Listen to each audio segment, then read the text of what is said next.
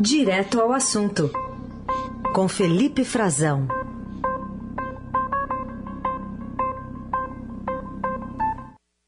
Oi, Frazão, bom dia.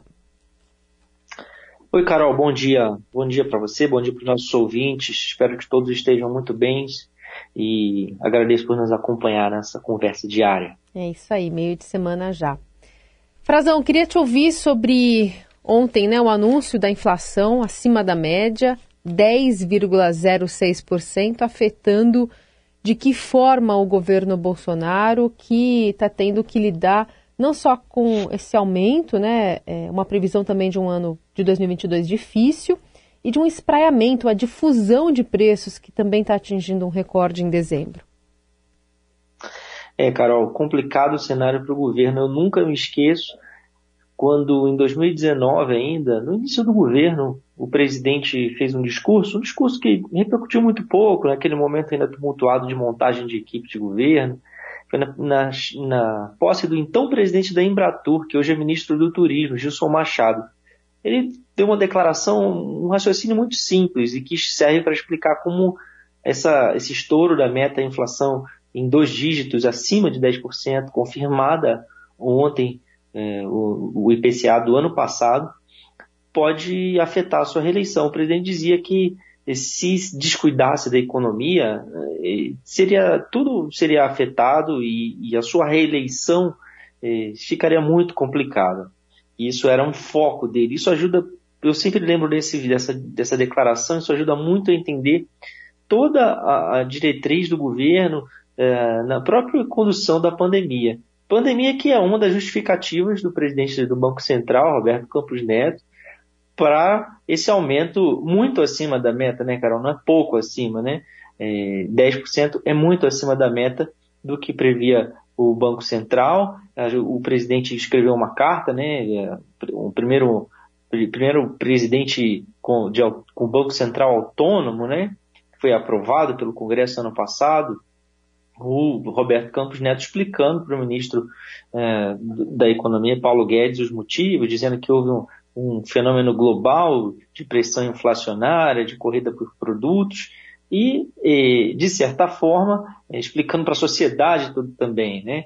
É claro que isso vai complicar o cenário de reeleição do presidente. A pressão econômica é muito difícil para de, se dissolver é, justamente o poder de compra das pessoas, o salário não cobre, o reajuste do salário mínimo ficou abaixo da inflação, é, não, na prática não houve reajuste real. A previsão é de que é, em 2022 também é, se estoura a meta, é a expectativa de pessoas do mercado financeiro, e se a gente é, conviver com esse cenário, né, com juros mais altos, pessoas não conseguem acesso a crédito, não conseguem gastar para tentar controlar essa inflação, uh, e, e, afetando sobretudo os itens é, mais básicos da, do, do, prato de comida do, do brasileiro, né? Uh, itens, é, por todo lado, como você falou, Carol. É gás encanado, é, é, é gás em botijão, é, é, é gasolina, etanol, café moído, etanol liderando né, a, a, a, maior alta nominal de preço no ano passado foi do etanol, depois do, do café, mandioca, açúcar, ou seja, itens usados diariamente pelos brasileiros, o que complica de fato para o presidente. É, sua economia não pode ser dita que houve sucesso no seu governo uh, no setor da economia. Não há. E hoje, mais uma vez, é, aumento de preços, né? A Petrobras já aumentou mais uma vez os preços, atrelados ao, ao mercado externo, é, com mais uma alta da gasolina, do diesel, que está chegando até 8% de aumento. Ou seja, é muito complicado. Sem falar na conta de luz, né? A energia que aumentou demais não está cabendo no bolso das pessoas. O presidente sabe disso, sabe disso, mas tem pouco a fazer. Não há muito que ele consegue fazer para fugir desse cenário, Carol. Isso, sem dúvida, vai afetar a, a reeleição dele, a capacidade é, de, de se dialogar com o eleitorado. É um prato cheio para os adversários. Outro assunto que, já que você puxou aí esse gancho eleição, é sobre a montagem do plano econômico, do programa econômico do ex-presidente Lula para a campanha ao Palácio do Planalto. tem quatro grupos né, que estão buscando um protagonismo. Conta um pouquinho das características entre eles e como é que está, especialmente essa revisão da reforma trabalhista na pauta.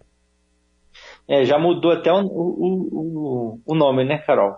Alguns falaram em revogar, uhum. agora já estão falando em revisar. Isso tem uma razão. Né?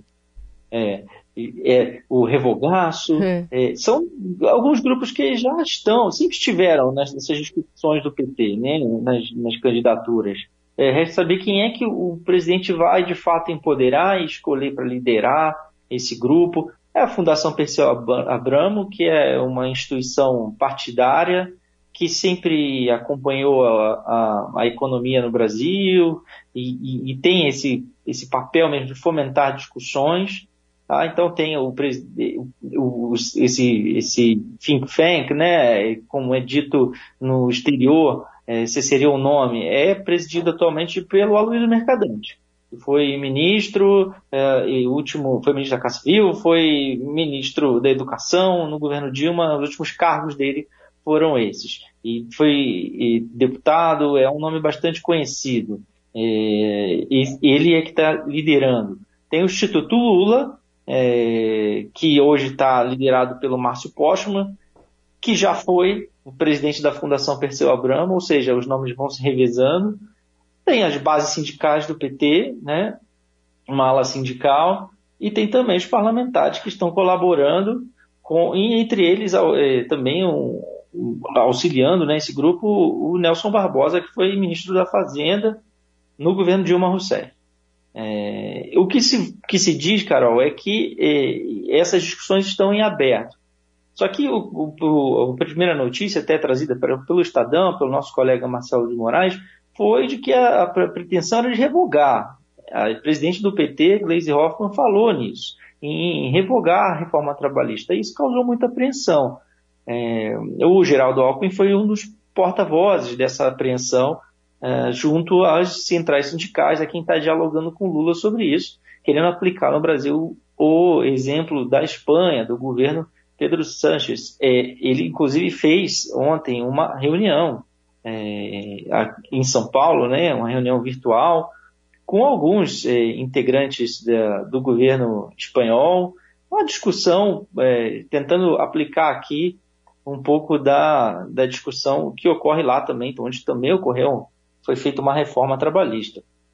O que se diz agora é que não será uma, um revogaço.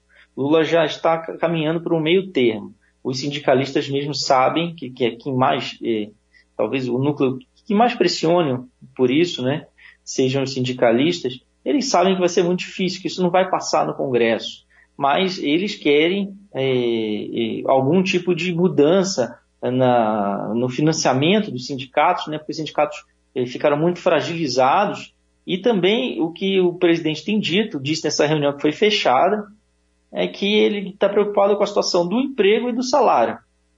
E isso o Lula está falando, está dando esses recados justamente para os eleitores em geral. E é um recado também, essa mudança, para o mercado, Carol, que ficou muito assustado. O primeiro deles foi o Alckmin, que se manifestou trazendo essa, essas preocupações é, de que poderia haver uma, uma revogação completa da reforma. Isso, claro, tem que passar pelo Congresso Nacional, mas é, deixou uh, o mercado assustado. O mercado é fundamental e outros é, núcleos políticos mais ao centro para que o Lula consiga formar maioria. Então ele não pode é, nesse momento de início da campanha eleitoral, atender só a sua base sindical, os trabalhadores, e, e, ele deu esse recado de que a preocupação é sobretudo também com algumas novas modalidades de contratação que foram é, adotadas, permitidas depois da reforma, e algumas, uh, algumas categorias agora, como os trabalhadores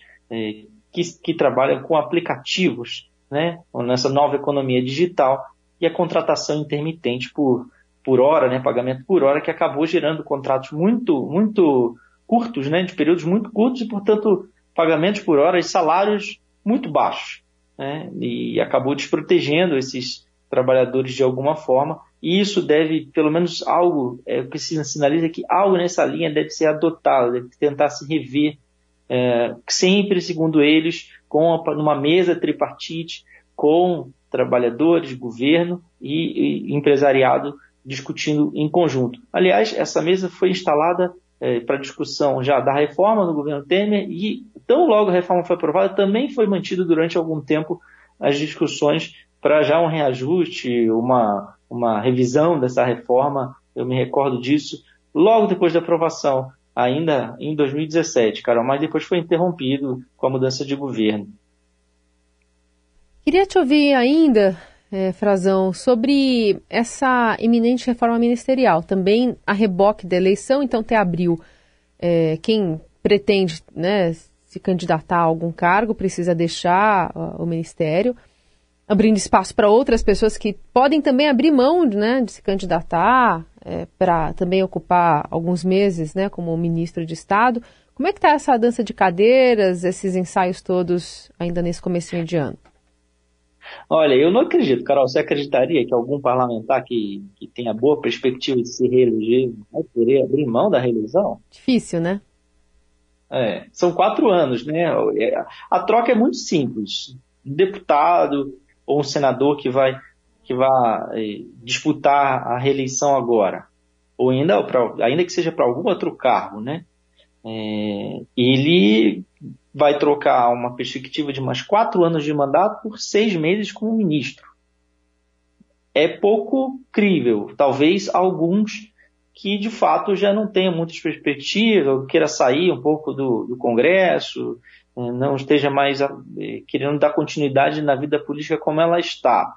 São poucos nomes, eu me lembro no governo Temer, que a gente falava agora, o Carlos Marum foi um dos últimos a fazer isso, ex-deputado Carlos Marum, do, do MDB. Ele, na época, permaneceu como ministro do governo Temer e abriu mão da reeleição. É, e olha que o governo Temer naquela época não tinha nenhuma perspectiva de se reeleger, né? O presidente não, não podia se reeleger. É, e agora, essa é a discussão que está sendo feita. A brecha que tem é para alguns senadores que eventualmente não tenham que necessariamente é, se reeleger agora. Eles se elegeram em 2018, portanto tem mais é, quatro anos de mandato pela frente já garantidos e poderiam vir a compor o ministério do governo Bolsonaro. Fato é que o presidente já disse que vai trocar metade da esplanada, 12 ministros, são 23 atualmente, o que é uma nova configuração. E a tendência, segundo o presidente, é de realizar é, de, é, trocas, né, substituições internas, aquela mais clássica. O secretário executivo dos ministérios, na prática, substitui os ministros e toca o dia a dia dos ministérios, ele sobe, assume para esse mandato tampão de seis meses, no caso dos ministros que vão sair. É, Porém, eu... É. diga, Carol. Não, não, pode continuar. Não, ia dizer só se que, que tem um porém aí, né? Hum. É, os partidos do Centrão é, querem é, ampliar as suas é, representações, né? Pelo menos manter as que já tem e se reacomodar, porque alguns desses ministros, Carol, que vão sair, não são parlamentares, não têm mandato atualmente. Né? É o caso do Rogério Marinho, é o caso do Gilson Machado, ministro do Turismo, é o uhum. caso, eventualmente, da Damares, do Tarcísio Freitas, do Marcelo Queiroga, ou seja, é, do próprio Anderson Torres da, da, da, Justiça, ministro da Justiça. Ou seja, vai abrir espaço. E aí tem uma disputa, cara. Tem essa disputa. Quem é que o presidente vai colocar? Nomes mais ligados a eles, a ele mesmo, escolhas pessoais, gente interna do governo ou gente indicada por esses partidos. Eu ia falar que na coluna do Estadão de hoje tem um desses casos clássicos, né? Que você falou, ah, quem tem perspectiva possivelmente vai continuar pensando em uma, uma eleição, enfim, para continuar na, na política por meio do voto. Mas o senador governista Luiz Carlos Renzi, que começa a enxergar bons motivos para desistir da pré-candidatura ao governo do Rio Grande do Sul, porque o nome dele passou a figurar na lista de ministeriáveis de Bolsonaro para preencher a debandada de abril. E aí é, ele poderia, quem sabe, entrar no Ministério da Agricultura, porque a ministra Tereza Cristina também deve de, sair né, para fazer é, a sua campanha eleitoral. Então imagina, né, Luiz Carlos Renzi, super conhecido durante a, a, a CPI da Covid, trazendo dados falsos, enfim, um governista raiz ali é, entrando num ministério tão importante como o da Agricultura. É, ele é muito ligado a essa bancada, Carol. Inclusive, ele está com o Covid, né? Já pela segunda vez. Foi diagnosticado, foi comunicado ontem isso.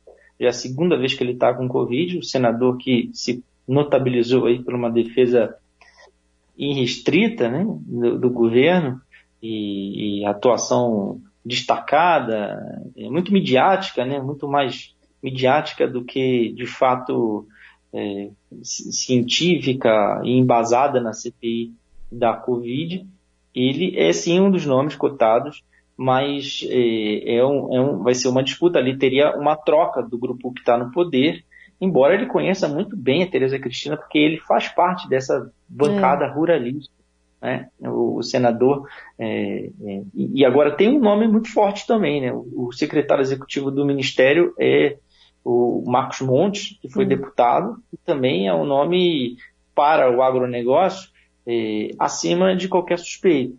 E Daria continuidade, né?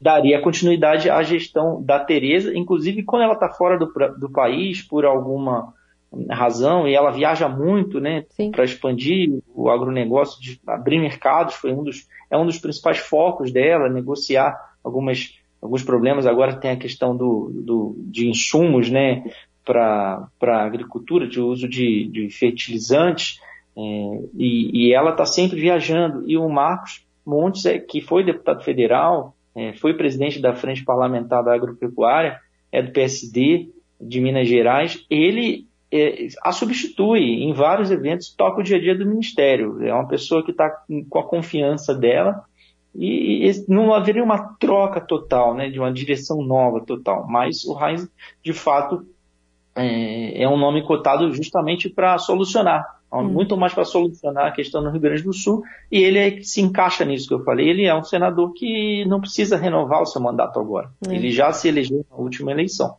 É o exemplo perfeito disso. Muito bem, esse é o Felipe Frazão. Volta amanhã aqui conosco no Jornal Dourado a partir das sete e meia. Obrigada, Frazão. Boa quarta. Obrigado. Até amanhã, Carol. Um prazer.